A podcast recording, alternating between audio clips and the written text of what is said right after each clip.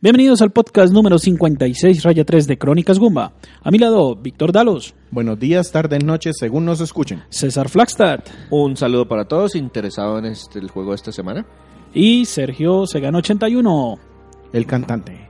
El día de hoy el juego es mío. Les traigo Fire Emblem Warriors y los dejo escuchando Curtain Rises. Es una canción de Fire Emblem Shadow Dragon.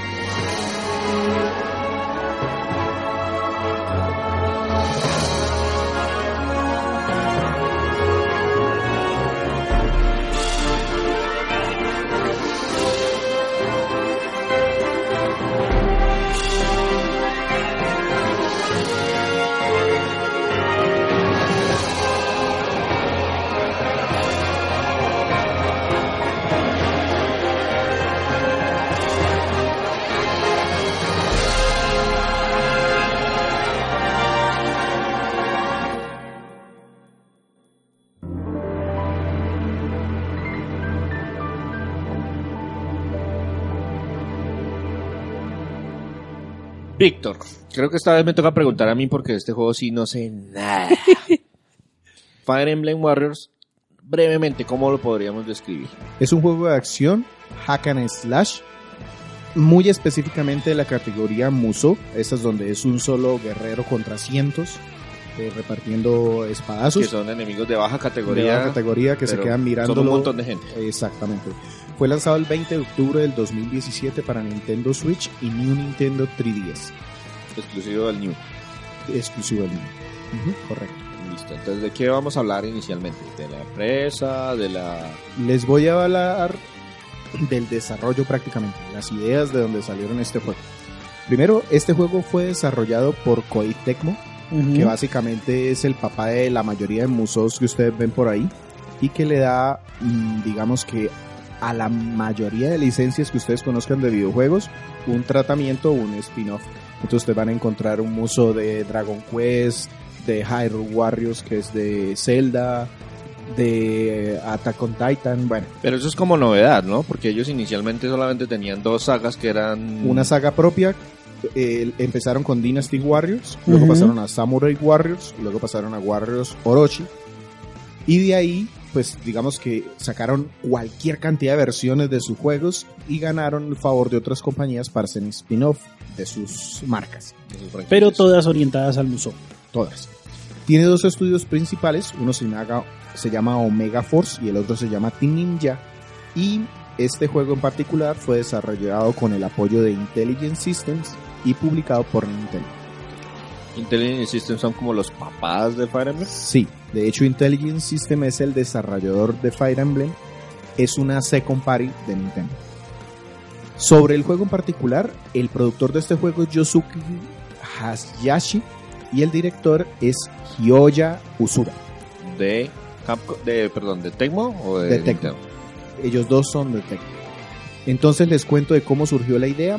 Básicamente, Koei Tecmo hizo un primer avance con Nintendo ofreciendo la idea de Hyrule Warriors. Nintendo se la compró y mientras estaba en desarrollo, apenas Nintendo le dio el sí a Koei Tecmo, Hayashi, el productor de este juego, se fue con sus diseñadores y les dijo, oiga, nos aprobaron en Hyrule Warriors y yo soy fanático de Fire Emblem, levante la mano el que sea fanático de Fire Emblem aquí. Necesito ideas porque una vez salga, salga Hyrule Warriors, yo quiero pedirle a Nintendo que nos dé la oportunidad de otro juego. De hecho, para mí, desde que anunciaron el primero, el Hyrule Warriors, siempre me dio la sensación de que tenía mucho más sentido hablar de Fire Emblem que de Hirole, pero porque Hirole tiene un héroe que es Link como tres de soporte, mientras que Fire Emblem tiene un Son batallones y batallones y batallones de personajes. De hecho, Hayashi le dijo eso a sus desarrolladores. Le dijo, es que el juego que realmente yo quiero hacer es el de Fire Emblem. Pero pues Nintendo necesita, o su- una de sus franquicias más grandes es Zelda, y hacer un spin-off de Zelda a nosotros nos lleva, nos posiciona vende. muy bien. Exactamente. Entonces salió, pues tuvieron una serie de ideas, salió el Hyrule Warriors eh, en desarrollo, ya lo empezaron a anunciar, se mostró el, interés del público por comprar el juego y aprovechando ese interés del público, en una reunión privada Hayashi se fue de nuevo con Nintendo y les dijo, oiga, si se dan cuenta que el spin-off este está como generando expectativas, ¿qué les parece si les hacemos aparte este otro juego? Sin haber terminado o lanzado Hyrule Warriors, les hizo las propuestas de Fire Emblem. Y Nintendo dijo, sí, me gusta su idea porque pues el Hyrule Warriors tiene buena pinta. ¿Qué les pido a cambio? Señores, ustedes no pueden hacer nada sin las aprobaciones de Intelligent System. Se tienen que ir con ellos de la mano a hacer el trabajo. Que son los papás, entonces son los supervisores. Entonces les dijeron sin duda. Eh, Usuda, que es el director del proyecto, dijo que bueno, se reunieron y que en el desarrollo del juego, o sea, las ideas de cómo hacer el muso, Intelligent System no les puso nunca problemas, pero que sí tuvieron muchas discusiones sobre cuáles personajes incluir. Porque Fire Emblem, para los que no sepan, tiene más de 8 juegos en este momento en el mercado. Y hay muchísimos personajes diferentes. Cada juego tiene protagonistas diferentes, tiene mil soldados en cada uno. Entonces elegir cuáles son los Pues más tanto famosos. como mil no, pero entre 20 y 30 fácilmente. Sí, facilito. No, y que estamos Son 20, hablando de que la 20, saga, 30 por 8, estamos hablando de 160, Además- 200 personajes. además que la saga de Fire, de Fire Emblem es ejércitos contra ejércitos. Entonces, eh, no me parece tan loco que sea un muso porque prácticamente combate, es, natural. Resulta que entonces, dentro de esas discusiones que tenían, la mayoría de, ser- de desarrolladores de Koei Tecmo quería meter personajes de Fire Emblem Fates, que en ese entonces era el último. Salió, de hecho hay un podcast, nosotros tenemos un podcast de Fire Emblem Fates para que lo escuchen. Y la gente de Intelligent Systems quería incluir más personajes de juegos más clásicos, más viejitos. Entonces se fueron con Nintendo y dijeron, señores papá Nintendo, ¿qué hacemos? Entonces, el señor papá Nintendo dijo, ¿qué dijo Intelligent System? No, pues que es que ellos quieren estos y nosotros queremos estos otros. Entonces Nintendo dijo, bueno, ¿sabe qué? Tres juegos. Fates, sin duda. Awakening, Que es el ul- anterior. Es, el, es el último que salió. eh, No. no. Ah, perdón, es el anterior a Fates. El anterior a Fates. Y que fue el que catapultó de nuevo la, a la revivió la franquicia. franquicia. De hecho, eh, por ahí hay muchos comentarios de que Nintendo le dio la oportunidad a Intelligent System con Awakening de que lanzara su último juego porque nunca vendían suficiente. Y aparte les dijo, saquen, necesito que el juego original tenga representantes. Entonces se basó en tres juegos. Fire Emblem Fates, Fire Emblem Awakening y Fire Emblem Shadow Dragon que es el original, em, el primer jueguito que salió de la serie. Y le permitió a la gente de Koei Tecmo que escogieran protagonistas muy importantes puntualmente de los otros juegos y los Incluyera. distribuyeran en la historia, los incluyeran. Después de esto, Usuda refuerza la idea de que cambio, eh, de cambio de guerreros durante el combate.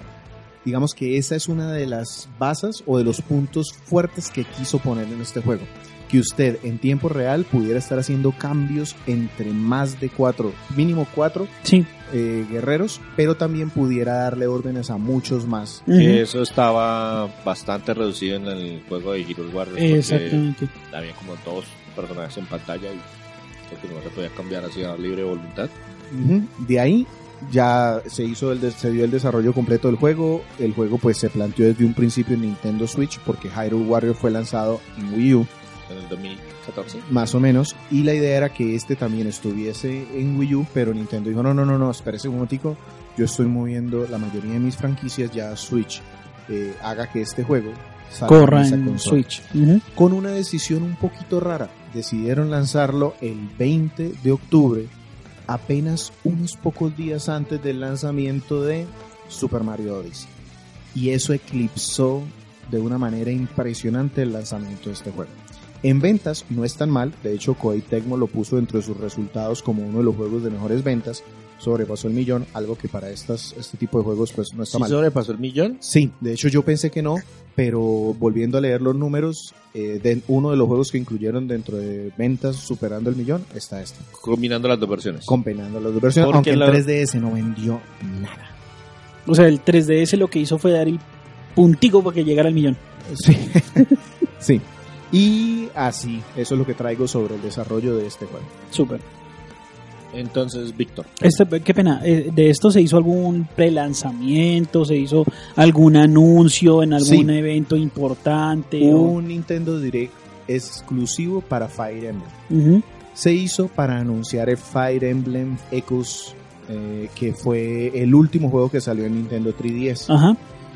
y aprovechó Intelligent System para meter todos los juegos que tenían alguna relación con Fire Emblem dentro del anuncio. Fue un direct muy cortico, específicamente para juegos de Fates. Ok. Perdón, para juegos de Fire Emblem.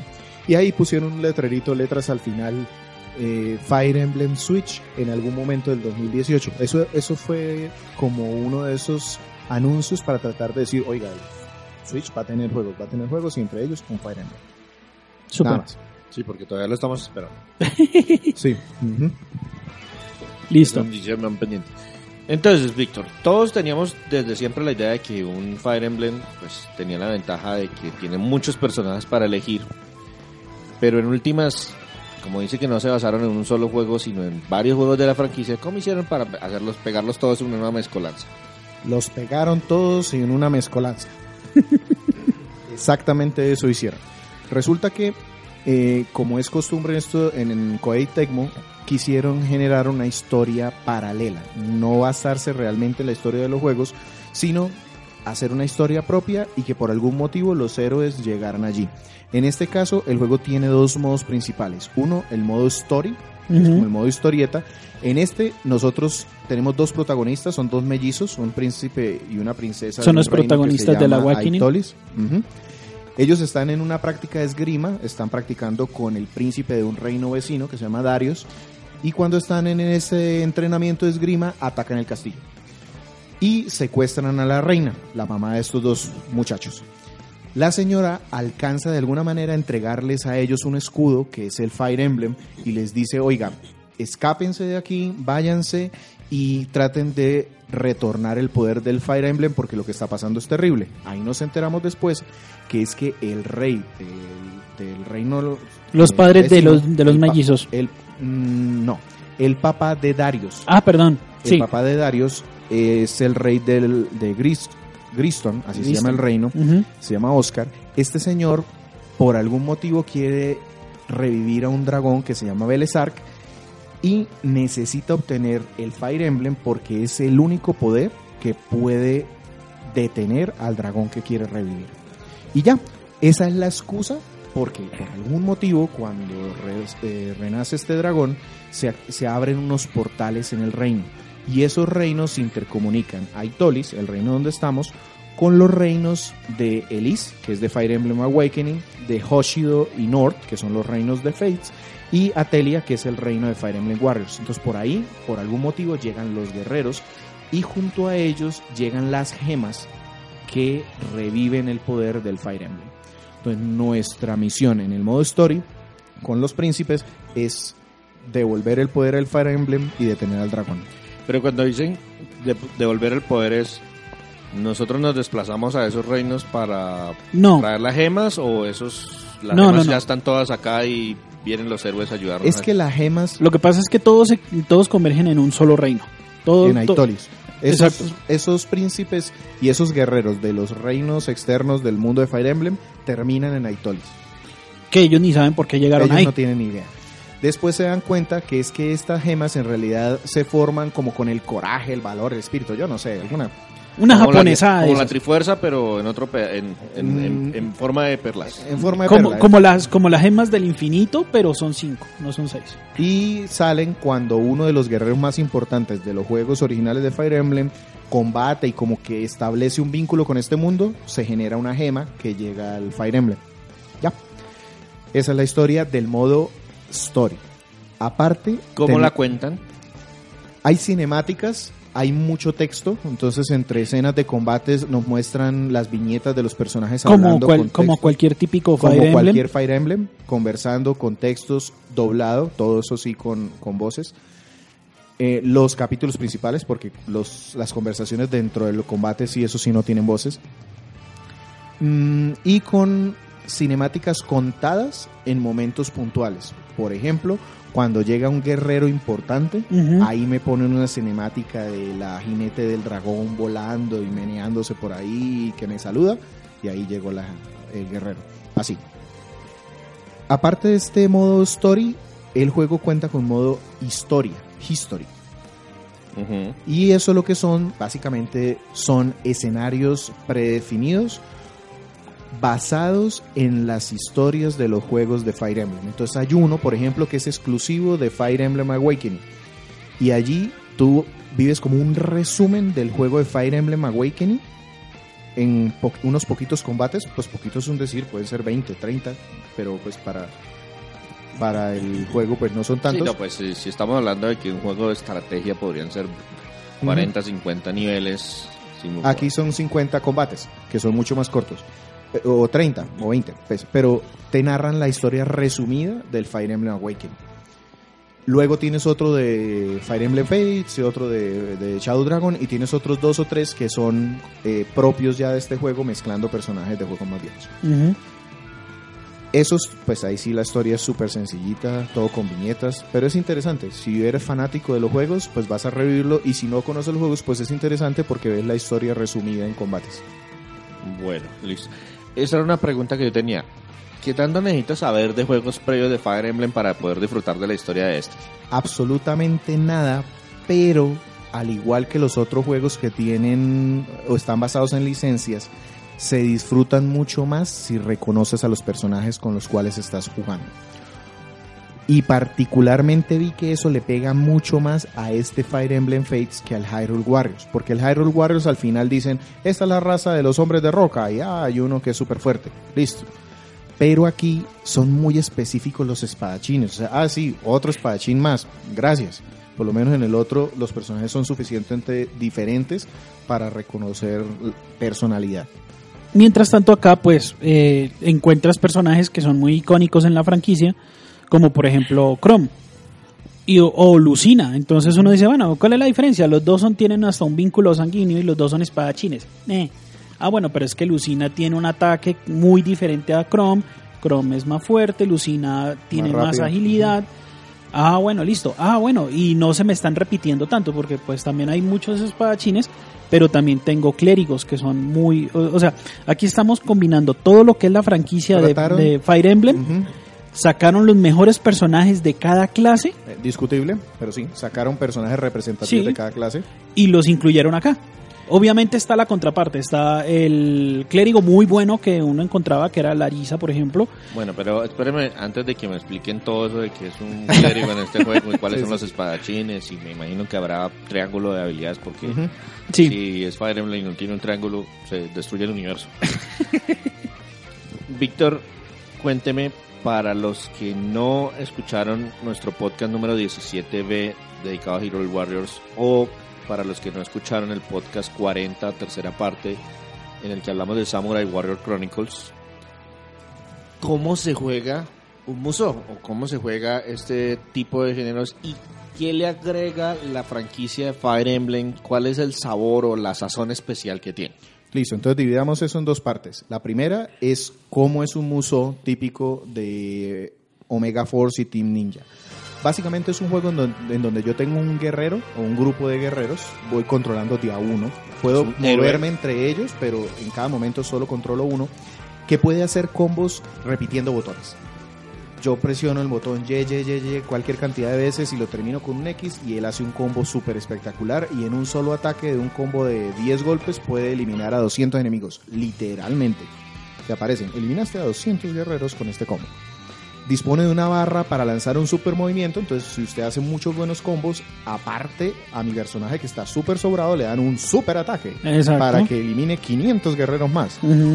Y pues cada mapa me da entonces diferentes misiones. Y hay otra cuarta barra, que es la barra de romper la debilidad. Pero eso lo tengo guardado para lo que es específico de Fire Emblem. Ah, bueno. Regálenme un segundito. Listo. Eh, los mapas tienen misiones eh, que son afines en todos los museos de este estilo. Tú tienes a tu guerrero y debes, por ejemplo, escoltar a otra unidad.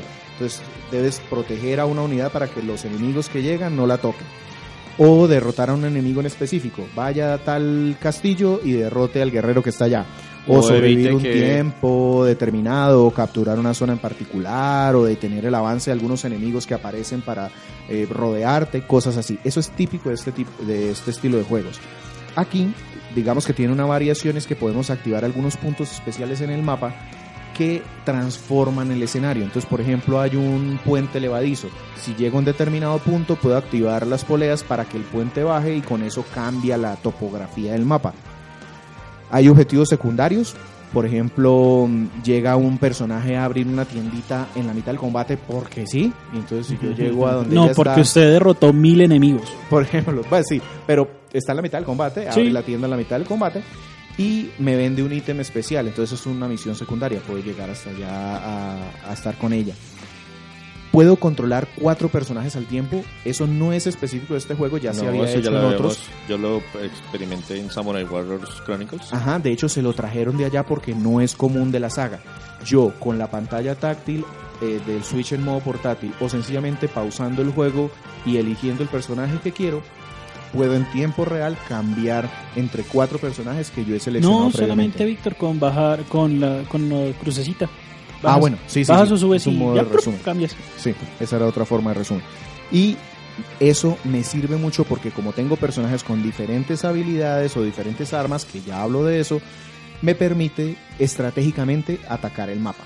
Pero también el, el- el- la elegancia o el elemento es que pues no todos están parados en la misma zona, entonces así puedo cubrir más área dentro del mapa. Porque Exactamente. Puedo dejar a un personaje, por ejemplo, resguardando una puerta. Ujú. Pues la ventaja es que antes de entrar en combate hay un mapa táctico que te permite organizar a los personajes. Inicialmente la mayoría casi siempre están eh, agrupados en el mismo punto o muy cerca, Pero yo puedo pero tú los puedes mover y decir y darles unas acciones específicas. Además que en el momento en que estás combatiendo, para no estar cambiando de personaje, personaje, personaje y estar moviéndote por toda la pantalla, lo que puedes hacer es que puedes darle órdenes a todos. Ujú. Puedo Y eso hace mucho momento, más- Incluso, eso sí es específico de este juego. Yo tengo cuatro personajes que controlo activamente, Ajá. pero el juego puede tener otros cuatro o seis más que yo no controlo activamente, pero les puedo dar órdenes. Bueno, pero yo tengo una pregunta porque yo tuve un problema con eso de le doy instrucciones. Y es Son- que tan bien las ejecutan. Mucho mejor que en los juegos anteriores que he probado, pero tiene un nivel de micromanejo absurdo.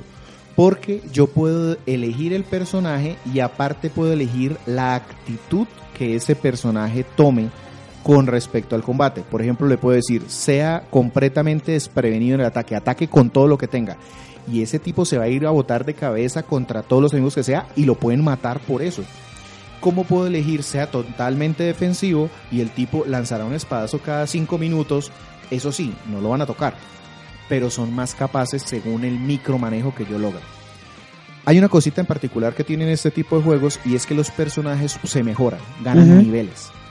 Y eso de ganar niveles se gana pues combatiendo, ganan experiencia y mejoran. Eso es, digamos que lo, lo pongo aquí como lo musó porque todos lo hacen. La única particularidad es que aquí lo hace con las mismas estadísticas que tienen en Fire Emblem.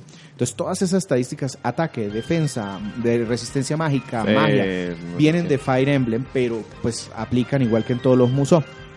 Ta- aparte que las armas también se pueden mejorar. Entonces, todas las armas, espadas, hachas y no sé qué, yo recolecto materiales en el mapa por eliminar enemigos y me puede ir a una sección que se llama la forja y allá mejorar las armas. Eso es de todos los Musou, pero en este caso lo único es que tienen el skin de Fire Emblem. Sí. Sí, Eso sí, pero ¿el personaje como tal evoluciona estilo Hy- Hyrule Warriors o o eso lo quitamos? Eh, ¿A qué te refieres? Porque lo que lo- yo me acuerdo que el, en ese juego, pues las armas prácticamente no mejoraban, mejoraban muy poquito. Había como un nivel de mejora del arma y ya. Pero el personaje como tal sí ad- adquiría habilidades especiales, sí le activaba esas, eh, sí le conseguía los materiales que necesitaba Sí. dentro del juego. funcionan las dos cosas. En este juego mejoran como en, mm, en los juegos anteriores de Samurai Warriors en donde el personaje subía de niveles y eso le abría habilidades adicionales. Particularidad aquí, las habilidades son las mismas de los juegos de Fire Emblem. Entonces, por ejemplo, hay una habilidad que le mejora el golpe crítico. Pero hay la, que conseguir la el probabilidad, material. el chance de, de- de dar un golpe crítico. Listo, aquí ese personaje que tiene esa habilidad en el juego de Fire Emblem también gana esa habilidad llegando a un nivel determinado y con los materiales que se necesitan. Las armas también mejoran mucho, no en fuerza, sino en que tienen unos huequitos en donde yo le pongo mejoras. Como en los Como Fire. Emblem. Unos slots. Entonces que gana el poder de filo. Quiere decir que tiene también más chance crítico o que tiene posibilidad de defender un ataque aleatoriamente o cosas O así. que pueden hacer que el enemigo ah, bote mejores ítems. O que, o que si hace un combo muy bueno puede dar Ganar salud. vida. Eso es lo que tienen todos los Musou. Listo. Yo tengo un problema con el Musou que jugué antes y es que prácticamente usted tiene que aprenderse el escenario porque el juego le hacía a uno trampas de que le pone misiones a mitad de camino. Y no siempre las misiones tenían mucho sentido. Entonces Ujú. usted se iba con todo al frente a atacar y de repente, ay, ¿sabe qué? Vienen la mitad de los enemigos por la retaguardia. Suerte. Aquí pasa exactamente lo mismo. No, hay, hay unas advertencias. Ellos llegan y, por ejemplo, te dicen, oiga, acaban de lanz- acaba de salir un caballero. la un- un-". inteligencia, eh, me refiero a la inteligencia, no la inteligencia artificial, sino la información previa que te dan del nivel es muy completa. Eso sí, hay una probabilidad de que si atacas de esta manera, los enemigos se van a reagrupar en tal parte y te van a, a contraatacar. Eso sí. Entonces hay que tenerlo en cuenta antes Sí. de armar las No, ubicaciones y- y, y- pensar la estrategia. Y también a mitad del combate, oiga, es que eh, el, el enemigo se está viendo muy, muy, muy diezmado. Van, acaban de lanzar a un jinete que se va a ir a comunicar un con otra parte del sí, ejército. y va a pedir refuerzos. Si Trate de ellos tener ese allá, jinete. se duplica el ejército. Entonces corra uno a detener ese jinete porque si ese jinete llega hasta allá me va a ser más difícil el nivel.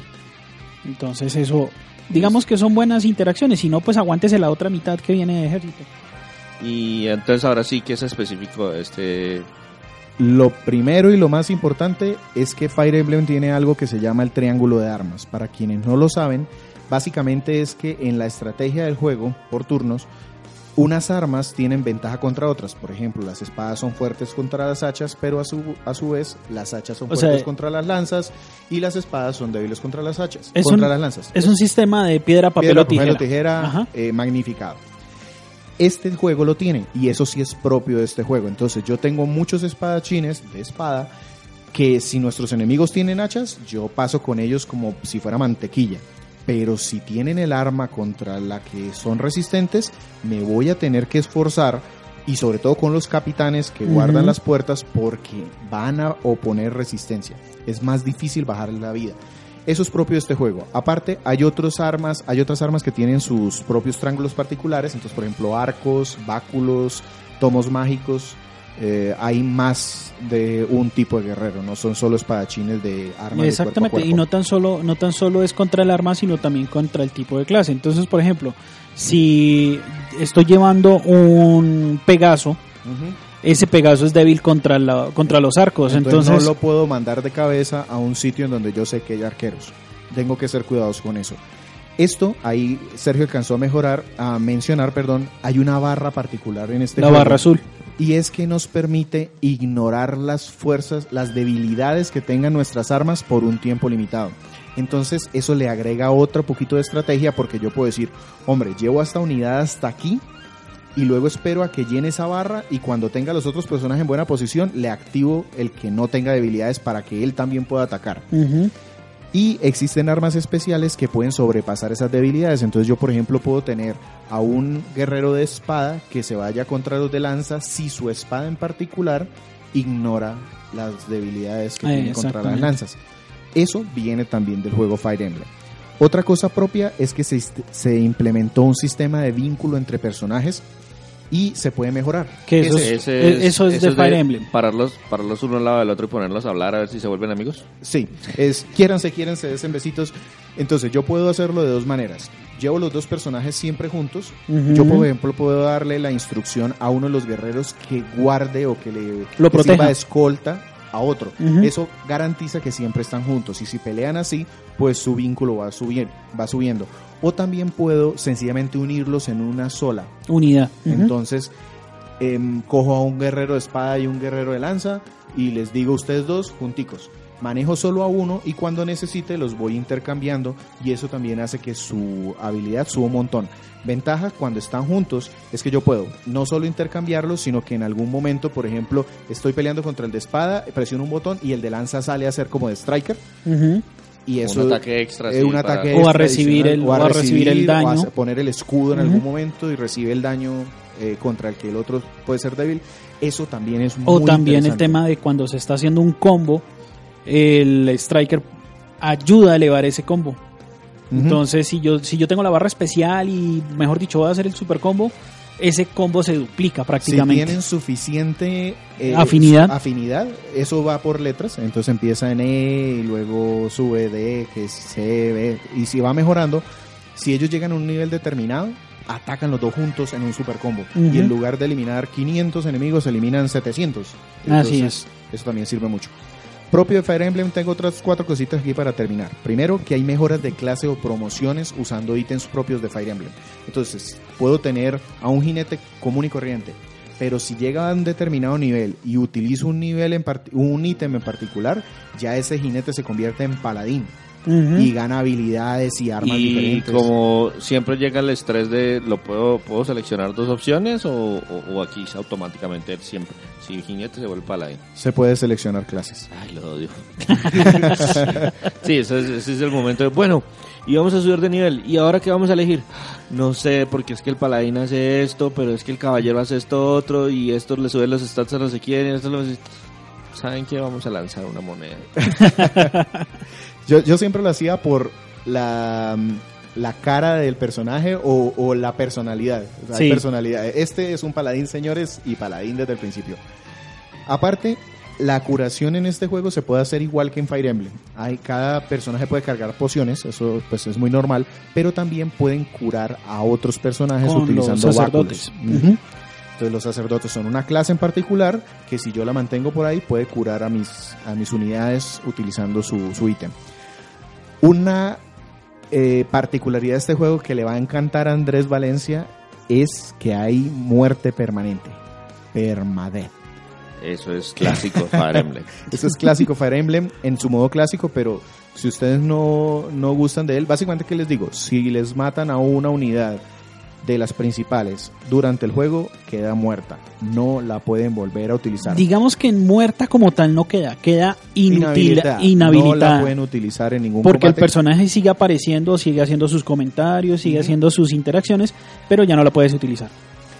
Hay una forma de revivir una unidad, pero es prohibitiva. O sea, le cobran millonadas de oro y millonadas de ítems y eso como para que le duela. Si lo puede revivir, si quiere, sí, pero a ver, pague. Me acordé alguna vez que jugando a Dungeons and Dragons teníamos un personaje que nos, no- nos, nos pareció muy chévere y lo mataron. Y entonces, bueno, ¿y qué hay que hacer para revivirlo? Y era más larga el quest que nos tocaba hacer para tratar de revivirlo que lo que estábamos haciendo. Pues... ¿Qué? Se muerde. Ah. Sí. Y mm, como particularidad de este juego, encontré la dificultad un poco más elevada que en los otros Musou. Básicamente por el tema de la estrategia y porque me pareció que la inteligencia artificial, dependiendo del nivel, aprovechaba esas em, ventajas y debilidades. Entonces, si yo llevaba un Pegaso, en efecto me reunían arqueros en algún lado para detenerlo. Y eso me gustó. Em, aparte, así a modo general, el juego en el modo story, el modo historieta, me tardó más o menos unas 12 horas, 10, 12 horas en terminarlo. Y cada uno de los mapitas adicionales del modo history, entre 5 y 8 horas. Entonces hay bastante contenido en el juego que está. Eh, es bueno jugarlo porque esos modos adicionales nos permiten desbloquear muchos ítems especiales para mejorar a los personajes que no están en el modo historia sencillo. Hay personajes que, exclusivos de esos modos, o sea que Sí. yo los desbloqueo y los puedo utilizar en otro lado o solamente... Como recompensas al terminar estos mapas del modo historia, history, es que desbloqueo algún personaje especial. Y ese personaje especial luego me lo puedo llevar a cualquiera de los otros mapas. Ah, Eso es súper bueno. Sí. Y tiene una interacción con Amiibo. Básicamente eso lo que hace es que nos da armas especiales clásicas de los personajes con los cuales uso. La única colección de amigos que yo tengo es los de Fire Emblem precisamente, entonces los Falcon, eh, las armas de Tiki, el Orbe, todas las armas específicas clásicas de la serie que utilizan esos personajes se desbloquean en el juego si utilizas el amigo. Que tampoco es nada muy llamativo porque después te encuentras en el juego que hay armas mucho mejores que esas que Sí, desbloquean. es más Es un tema estético más que otra cosa. Hablando del tema estético, ya algo más de la jugabilidad o Sí, pasar? una cosita para terminar. Tiene un modo multijugador a pantalla partida, Ajá. pero técnicamente sufre mucho. El frame rate se ve afectado en algunos puntos cuando hay muchos guerreros, entonces no me pareció tan chévere. Eh, básicamente por eso. Listo. Entonces, pues ya que hablamos de frame rate y hablamos de pantallas partidas, ¿cómo está el aspecto técnico del juego? En particular, la parte visual. La parte visual, el juego tiene un estilo anime, completamente anime. De hecho, utilizan la técnica del cel shading para todo, para los videos. Sí, eso se para- ve, se se ve desde la presentación, desde la intro. Está muy bien animado, es muy colorido, sobre eso no tengo ni una queja. Todo, todo, todo es un guiño a la serie. Los golpes críticos lanzan la misma cinemática que lanzan el juego de Fire Emblem. Las escenas del juego en donde se encuentran los personajes están recreadas como si fueran, fueran los Fire Emblem. En Awakening, por ejemplo, muy al principio, hay una escena en donde nos encontramos a Robin, un personaje clásico de la serie, y este Fire Emblem lo reproduce igualitica, solo que ahí en lugar de encontrar a, a Corrin, perdón, nos encuentran a nosotros. Ah, no, Robin, Robin. Nos encuentran a nosotros. Y Ya, pero es la misma escena. Sí. Todo eso está muy bien hecho. Las animaciones, los movimientos, subir de nivel, es la misma cinemática, la misma pantalla. La lista o La de habilidades y igualitico. le vamos subiendo más un no sé qué, más no sé. Cambiar de clases igual, aparece el guerrero y luego aparece cambiado con luces con a la otra Hasta clase. Y en algún momento los iconos como Ajá. los personajes, como cuando usted los coloca sobre el mapa de Fire Sí, Emblem, chiquiticos así moviéndose. Sí, Igualiticos. Eh, ¿Qué acuso yo? Eh, falta de variedad de pronto en los enemigos. Y este es un problema que no veo en los otros juegos muso de este estilo. Por ejemplo, Dragon Quest, pues hay un árbol que ataca, un cofre, una piedra, un slime. Entonces hay mucha variedad de formas. Aquí como todos son guerreros, pues sí, uno se le ve que tienen hachas y otro se ve que tienen espadas, pero pues todos son guerreros igualitos. Eh, eso digamos que sí lo, lo noté que hay mucha repetición en esto. Y tiene una opción para seleccionar gráficos mejorados por Ajá. rendimiento. Entonces yo puedo decidir que vayan más suaves los gráficos con menor, una menor rate. resolución. Menor resolución. No, gráficos suavizados a 1080 y 720 en modo portátil, pero 30 frames, frames por segundo Estables. estable, no, más bien eh, liberados hacia abajo. Puede rascar un poquito hacia abajo. No me pasó, no fue muy grave, pero sí lo sentí. O rendimiento, con frames más estables y gráficos un poquito bajados de tono. La, la verdad, siempre lo, lo jugué en gráficos mejorados y no noté ningún problema. En modo Yo- portable. En los dos modos. Yo lo, yo lo jugué y la única pega sí que le encuentro es Gráficamente. sí, gráficamente hablando, es que el mapa, el fondo se va construyendo, o sea, se ve cuando se está Hay construyendo. pop-up. Ay, papá. Sí, algo. Depende de cómo gires tú y dónde te muevas. Hay muchos escenarios que son cerrados y no te das cuenta. Sí. Pero cuando el escenario es muy abierto, sí se nota. Sí, y hay algunas cinemáticas, por ejemplo, como, como todo se utiliza el motor del juego, en la mayoría, de, la, de la mayoría de las animaciones. Entonces, por ejemplo, eh, el tema de que ah, tienes que llegar hasta cierto punto para activar un punto que libera un punto de presión en- de agua y seca y Se inunda algo. se inunda algo y seca la lava. Y esa animación parecía muy cutre. o sea, esto lo podían haber hecho un poquito mejor. O sea, un par de días no, no, no hubiera hecho mal eso. Listo. Y me mencionaba que el modo de pantalla partida, ahí sí. Ahí, Ahí sí. empezamos a sufrir. Gráficamente el juego se ve igual, eh, estéticamente, pero el frame rate sufre, sufre bastante. O sea, no bajar, porque el- eso no fue lo que hicieron ellos en Hero Warrior. Cuando usted lo juega en dos pantallas, es decir, en, la, en el gamepad y en, la- el, y en el televisor, lo que hicieron fue, oiga, mantengamos el frame rate, mantengamos el número de enemigos, pero matemos la resolución y se bajan prácticamente los dos a 480. Sí. Cosa por el estilo. No, en este caso, yo ahí para jugar a modo jugadores sí bajé el modo a modo rendimiento. Y eso pues me aportó para que el frame rate no sufriera. Sufriera. Pero si jugaba en el modo de, de altos gráficos, entre comillas, sí, el frame rate para dos jugadores no lo activen en ese modo. Ese modo para dos jugadores eh, pues como esta consolita tiene tantas configuraciones, ¿se deja solamente en la pantalla? O sea, ¿se deja en modo portable? Sí, Y cada uno con jugar. el micro pedacito Sí. de control. sí. Y soporta controles clásicos. Soporta controles clásicos, Pro. control Pro, control de GameCube. Eh, GameCube. Sí, resulta que el Switch es compatible con el adaptador de Wii U para control, controles de GameCube. Y entonces sencillamente se conecta y ya, controles de GameCube. Y puede hacerse en modo portátil también. Pones la pantallita con los controles separados y ya. Ah, ok. Entonces, pues me Súper. imagino que no es muy costoso en cuanto al número de botones. en- No, Listo. eh, eso en la parte visual. ¿Cómo andamos en la parte musical? tiene remixes de muy buena calidad, pero abusa. Yo sé que es un juego homenaje, entonces pues se trae toda la música de Fire Emblem. Siempre estos juegos tratan de ponerle como unas mezclas tipo rock a las Sí, tonadas son clásicas, mucho más activas, Ajá. más ritmo. pero pues abusan, o sea, todas las canciones son canciones de Fire Emblem y se repiten y se repiten y se ponen en un lugar y en el otro. No llegan a molestar, pero sí, pues no Porque- hay material original. ¿No llegan a molestar por la longitud del escenario o porque las van variando dentro del escenario? Porque dentro del escenario, dependiendo de las acciones que tengas que hacer, van cambiando la música. Entonces, por ejemplo, si estás en el... eh, Tratando de atacar. eh, tratando de atacar es una, si llega un momento crítico la cambian, si llegó el malo más grande de todos la cambian.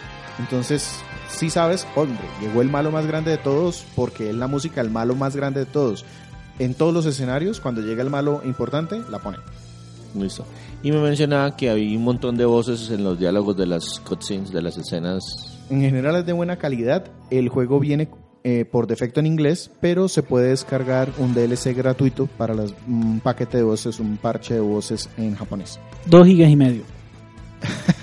Y Eso es bastante si no tenemos una buena memoria en la consola, ¿no? Yo la verdad lo pensaba descargar, pero cuando vi el tamaño dije, no, y también en inglés lo están haciendo muy bien. Curiosamente, No, no se escucha tan mal.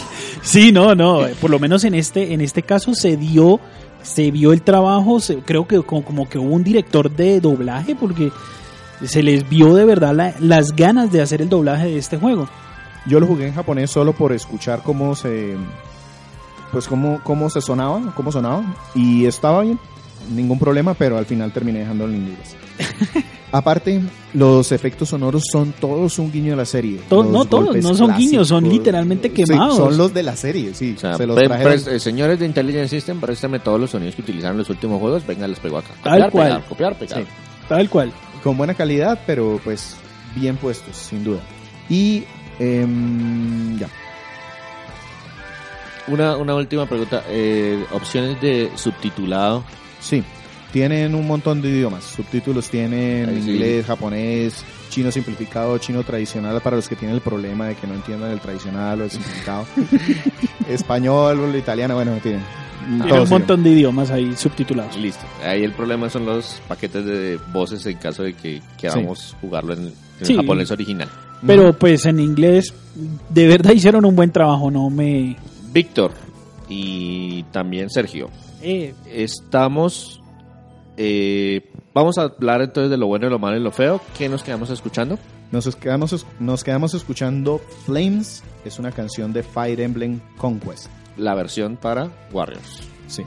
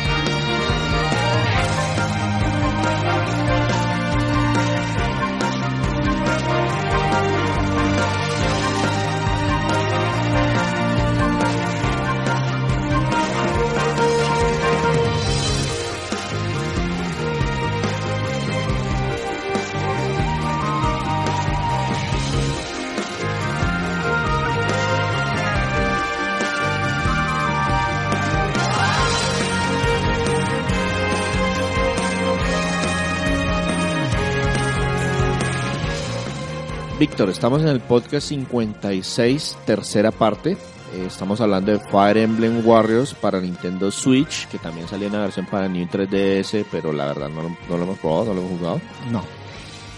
Y supongo que tendrá todos los problemas de Hyrule Warriors para Warriors 3DS, 2. entonces eh, es hora de hablar entonces de lo bueno, lo malo y lo feo de este título. ¿Qué sería primero lo bueno? Que es un excelente homenaje a la serie Fire Emblem y especial a los juegos en los que se basan. Esos tres jueguitos que mencioné, Awakening, Fates y Shadow Dragon, se siente un muso diferente por la franquicia en la cual se inspira. Siguiente tengo la variedad de misiones, los objetivos secundarios y los contenidos diferentes en los modos de juego que tiene y los niveles de dificultad este juego sí me gustó probarlo en diferentes dificultades.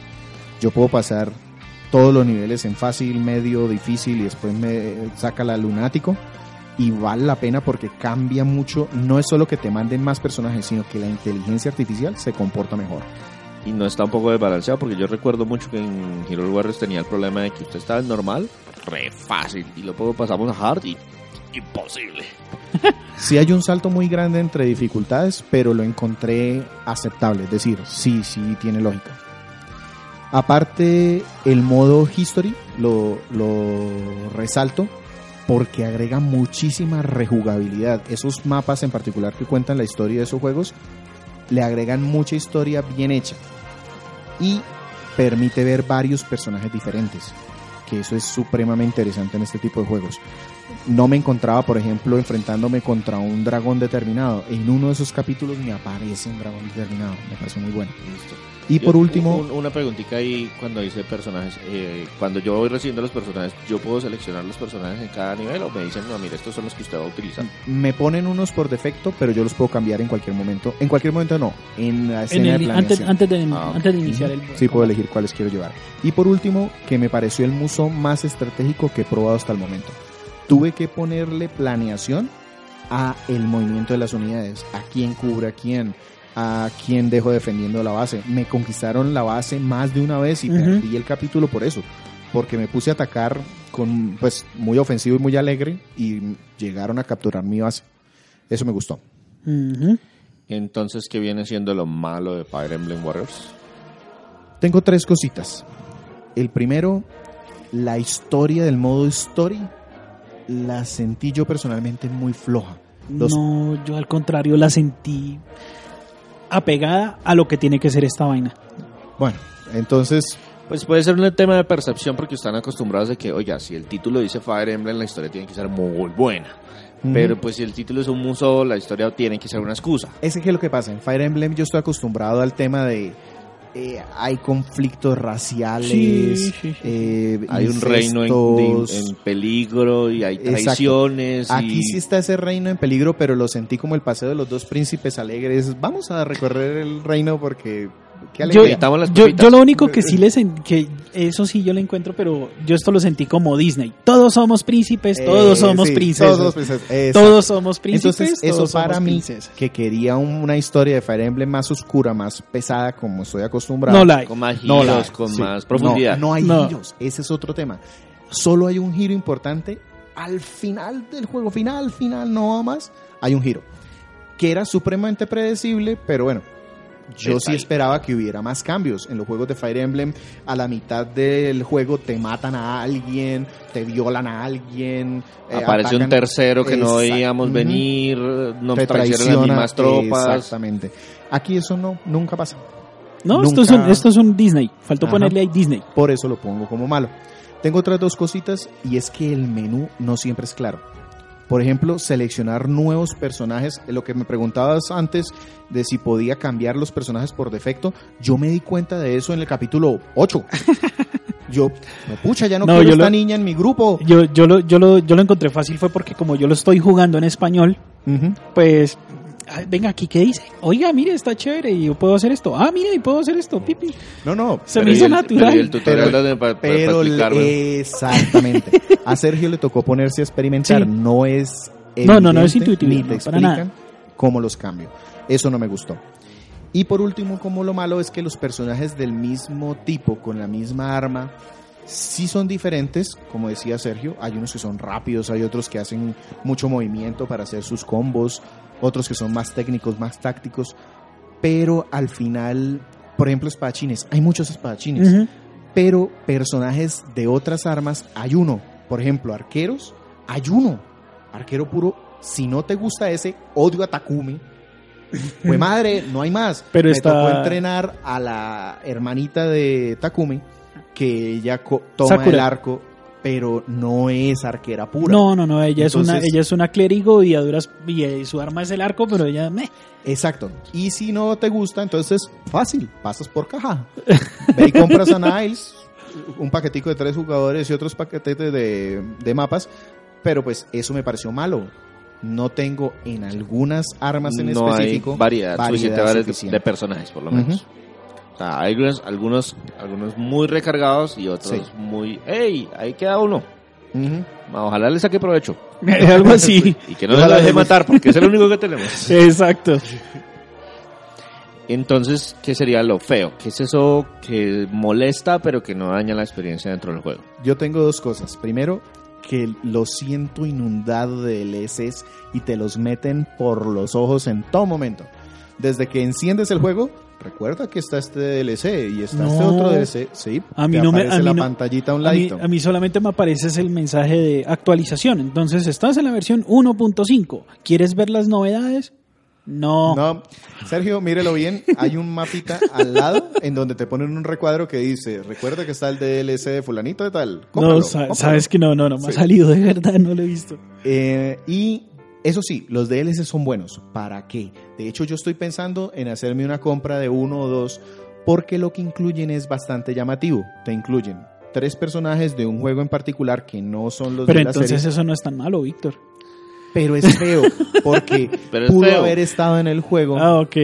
Y me lo están vendiendo. Se nota que es una forma de explotar el juego. Pero igual no es tampoco tan malo porque... Por eso está feo. No lo puse mal. Ok, pero bueno, no es tan feo porque finalmente con lo que hay yo puedo terminar el juego y lo termino Sí. bien.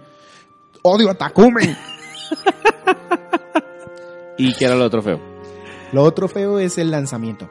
Ese hecho de que lo hubieran lanzado una semana antes de Mario Odyssey lo tapó completamente. Y me parece que le quitó visibilidad y mercado a un juego que vale la pena. Claro, Sí, porque es que el. Fates fue muy buen juego No, y... y es que recuerden, recuerden que durante la época en, en Wii U, cuando salió Hero Warriors, Hero Warriors le dejaron prácticamente el mes para él solito. Le dieron toda la visibilidad. Oiga, estamos tratando de que todos los meses me salga un juego interesante de para la plataforma para que usted no se desconecte de la Y eso misma, lo van a hacer con Hyrule Warriors en Switch ahorita. Hombre, que pues, es la edición del juego del año. que es un remake, un remaster, pues. Ujú. Mm, Bueno, sí, digamos que es un, Un por, port, un port con todos un los port de- DLC. con la con Ujú. la edición del juego del año, con todos los. DLCs que salieron Ujú. para, el- para la plataforma y creo que uno algo adicional. Y dejaron juego, eh, meses muertos que hubieran podido haber aprovechado. Claro. Ese juego pudo haber salido este año en alguno de los meses que no tenía juegos importantes y, En enero. y era mucho más vistoso. Ujú. Chévere. Eso me pareció feo. Bueno, Víctor, entonces, pues yo sé que usted es un fanático ah, de hueso colorado de Fire Emblem. Entonces, no sé si nos toque partir la calificación o usted dice punticos extras y esto, o punticos extras o menos. Porque llegó la hora del juez Gumba y el juez Gumba tiene que decidir qué tipo de juego es de entre las categorías que tenemos. Dentro de las categorías que tenemos, tengo que quitarme el corazón de fanático y decir que este es un juego alquilable. Consígalo prestado. O barato. O barato. Exacto. Yo lo conseguiría barato. Exacto. ¿Vale la pena? Sí. Sí. Pruébenlo. Si le gusta el género, pruébelo. Si es fanático de Fire Emblem como yo, para mí este juego no fue ninguna duda. Eso fue día de salida y yo no compré Mario Odyssey. Yo compré Fire Emblem Warriors. Es, compa- es De comprable. los, fue de los tres que compraron Fire Emblem el día de salida Sí, en lugar exacto, de... en lugar de... en lugar de. Mario dice, oh, tengo dinero para dos juegos. Para un solo juego. Mm, chao, Mario. Todos lo esperan en la plataforma, pero yo juego Fire Emblem. Exactamente. Y, mm, Una calificación entonces. y si le pongo números, igual. Yo le pongo a este juego, este juego me pareció, quitándole todo lo fanático que soy de Fire Emblem, me pareció mecánicamente más entretenido que Hyrule Warriors. Por eso le pongo un 8. Sí. Sí, para mí también es un 8. Gana enteros si eres fanático de Fire Emblem, pero bueno, no gana enteros, gana puntos, pero no alcanza a pasar al 9. Tiene esos errorcitos de la historia floja, esos errorcitos de la repetición de los enemigos que me parece que no le ayudan mucho y por eso se quedaría ahí en 8. Ese numerito sí aplica para los dos. Listo. Entonces eso fue Fire Emblem Warriors para Nintendo Switch. Nos quedamos escuchando una canción que se llama Awakening de Fire Emblem Awakening.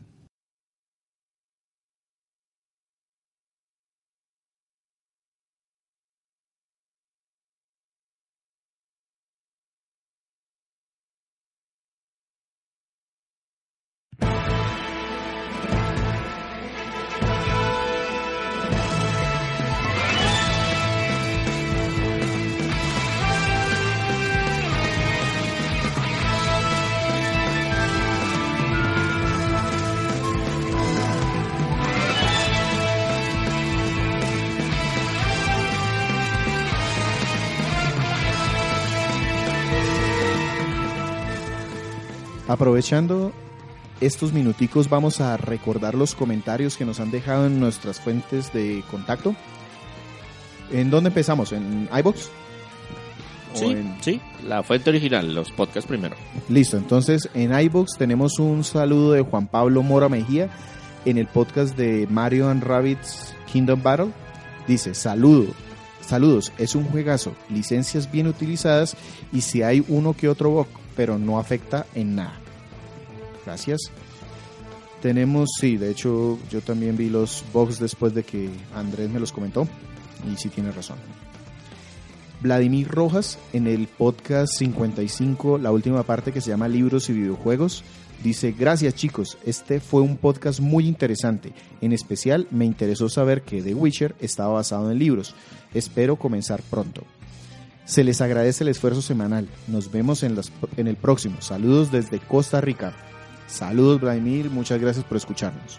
Sí.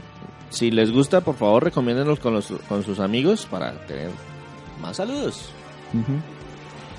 Y por último tenemos un comentario de Jorge Gallego también en el podcast de Mario and Rabbits. Dice, después de una maratón de todos los podcasts que están aquí por Evox, quedo satisfecho y con ganas de seguir escuchándolo. Tienen carisma para esto de los podcasts. Respecto al juego, está en mi lista de deseos de Switch y espero pronta compra. Saludos desde Pereira. Saludos hasta Pereira, muy bonita. Y sí, yo lo recomiendo, vale la pena si tienes Switch agregarlo. Y si te es un juego que he visto varias veces de a precio reducido.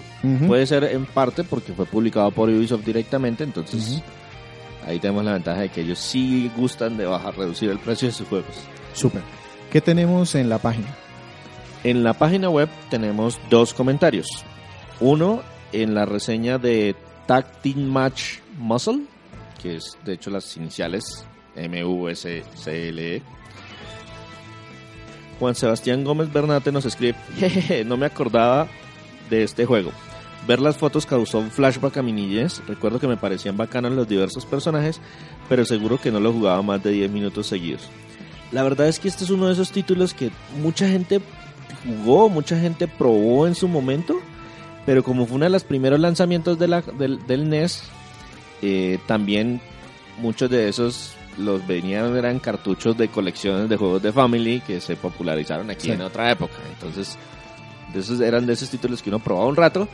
Sigamos a otra cosa. Sí, probamos los 400 que hay aquí, de los cuales la mitad es co- contra con diferentes armas. Y en la reseña de Mega Man X7, Álvaro Lengua nos escribe. Muy buen artículo. Por mi parte, mi relación con esta saga es de amor-odio. Me explico. Me encantó el primero y será para mí el preferido. Detesté el 2, pero me encanta el 3 y el 4. Dejé de lado la saga cuando llegué al 5 y vi que nada había cambiado con respecto a la jugabilidad. Por último probé, solo eso, el 8 y nunca lo terminé, pero me gustó el cambio del concepto que se le dio a la franquicia, al poder escoger otros personajes diferentes a X. Por último, tu reseña me motiva a probarlo y ver de primera mano si es tan malo como dicen o simplemente es el hijo incomprendido de Capcom. Hay gente a la que gusta torturarse. Eh, pues ahorita viene la excusa perfecta para hacerse con este juego. Va a salir la colección Mega Man Sí. X. Mega Man X. La buena es la primera, la segunda es la malita. Exacto. Si lo van a comprar en digital, se puede seleccionar una o la otra. Sí. Cada una viene vein- vale 20 dólares, es decir que cada juego vale solamente 5 dólares. O pues si quieren justificar, digamos que pagaron por el 5 y el 6, que son buenos juegos, y gratis vinieron el 6, el 7 y el 8, que no son tan buenos. Y eh, si lo van a comprar en físico, por lo menos en la versión de Play 4 y en la versión de Xbox One, vienen dos discos, cada uno con los cuatro juegos que le Porque mencioné. no cabía en un disco. Y en Switch decidieron meterla solo la colección primera en el disco y en la segunda en, el, un en la cartuchito. Sí, y el segundo que es, Xbox, eh, es- igual que Final Fantasy en Vita. Que el X venía en el cartuchito y el, do- el X2 venía digital. sí. La verdad no es porque no quepan en los discos. La verdad no es que porque quepan en los discos, es porque ellos hacen una interfaz gráfica. Sí, sí, sí. Es pura pereza de Capcom de no crear las tres interfaces diferentes. Eh. Podían crear una con el 1, otra con el 2 y otra con el 1 más 2, pero les da pereza. Y les sale más barato imprimir dos, dos discos. Sí. Capcom. Pasemos entonces a lo que tenemos en Facebook. Eh, sí, curiosamente también nos escribieron en Tag Team Match Muscle. Eh, Diego Malaver nos escribe, mm, ya se me hacía conocido ese personaje, el juego está entretenido. Para los que crecimos en los ochentas, el personaje no, uno no lo reconoció en el, en el NES, porque pues finalmente... No, yo lo conocí muchos años después. Dije, ese era el del juego de mi primo. Exactamente, ese personaje ten- tuvo videojuego. Oh, yo lo jugué, ¿no? Qué chévere. En la De serie... hecho, tiene más de un videojuego. Es que es, es, es muy gracioso porque el juego está basado en unas figuras de acción que vendían en los Estados Unidos, que a su vez estaban basadas en un anime que estaban dando en ese momento en Japón, que en, su vez estaba basado en un manga que se había empezado a publicar desde hace como 5 o 6 años en las revistas japonesas. Correcto. Entonces la el Kinnikuman se llamaba en- Kinnikuman, correcto. Exacto. Y de hecho tuvo un renacimiento hacia principios de los 2000 y sacaron juegos Ahí lo conocí yo. Exacto. Ahí lo reconoció, pero... Sí, sí, sí. Sí, y uno dice, "Ah, y era el mismo personaje." Sí, el mismo personaje. Tal cual. tal cual. Bien, y en la reseña de Mega Man X7, eh, Nicolás Álvarez nos hace notar un error en la portada que utilizamos para el No videojuego. en la portada. Eh, perdón, en, el, en la imagen, perdón. En una de las imágenes una de las que imágenes. acompañaba el artículo que correspondía realmente con Mega Man X8. Seguramente se le, se le confundió la carpeta a Andrés cuando fue a compartir las imágenes porque la pegó a la... se corrigió inmediatamente. Exacto. Y Diego Malaver nos coloca, ingenua de mí cuando vi los trailers por primera vez, aluciné. Un paso adelante en la franquicia a algo nuevo. El 3DDD, pero luego vi los gameplay, dije esto es muy lento para hacer Mega Man. Mi admiración por reseñarlo. No eres el primero, mucha gente cae. Ahí está Street Fighter 5, ahí está Me- Metal Gear 5. eh, y tenemos mucho más medios y caemos. Y Alexander Garnica nos coloca, este análisis abre la puerta para un podcast y o análisis de los ZX. No he sido capaz de terminar esos berracos juegos. Yo terminé uno. que me parecen. Yo terminé, Yo terminé el primero. ZX Sí, y ZX Advent. pero no, no pude con ese. Terminé solo el primero. Sí, Advent es igual, es más fácil que el, ZX me normal. no sé qué pasó. Me tocó seleccionar misiones y me perdí. Ya, ahí quedó el juego tirado. Pero se le dará la lucha. Porque los que sí son duros como un dolor de cabeza son los cero. ah, yo estoy hablando de los cero. Me equivoqué.